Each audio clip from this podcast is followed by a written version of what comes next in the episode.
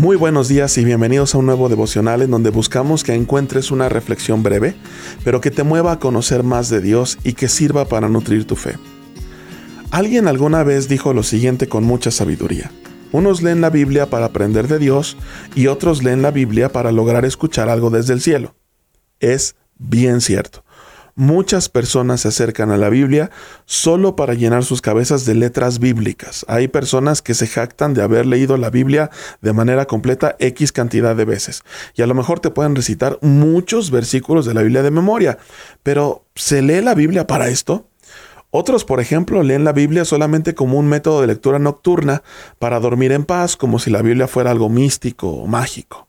Otros más incluso leen la Biblia para satisfacer alguna especie de morbo intelectual. Y hay quienes incluso leen la Biblia pues para hacer conjeturas religiosas y juzgar a los demás. El rey David escribió lo siguiente sobre su propia práctica de lectura bíblica. Leo el Salmo 119 dentro de los versículos 15 y 16. Dice la Biblia lo siguiente. En tus preceptos medito y pongo mis ojos en tus sendas, en tus decretos hallo mi deleite y jamás olvidaré tu palabra. Nota cómo, a diferencia de los ejemplos que vimos, el rey David no lee solamente, medita en su palabra para poner sus ojos en el camino de Dios.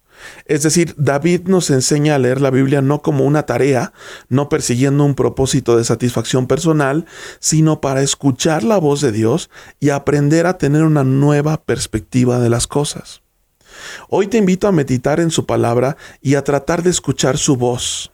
Y en ese sentido cambiar nuestra perspectiva sobre lo que vemos. Así que no es tan importante qué tanto conoces de la Biblia, sino que aprendas a vivir lo poco o lo mucho que conoces de ella. Pues esto implica que te entonces te acercas a la Biblia para escuchar algo del cielo.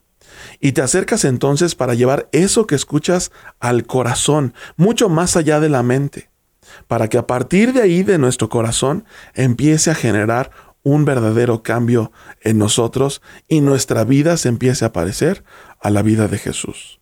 Entonces acércate a la Biblia para escuchar su voz y para ponerlo en práctica.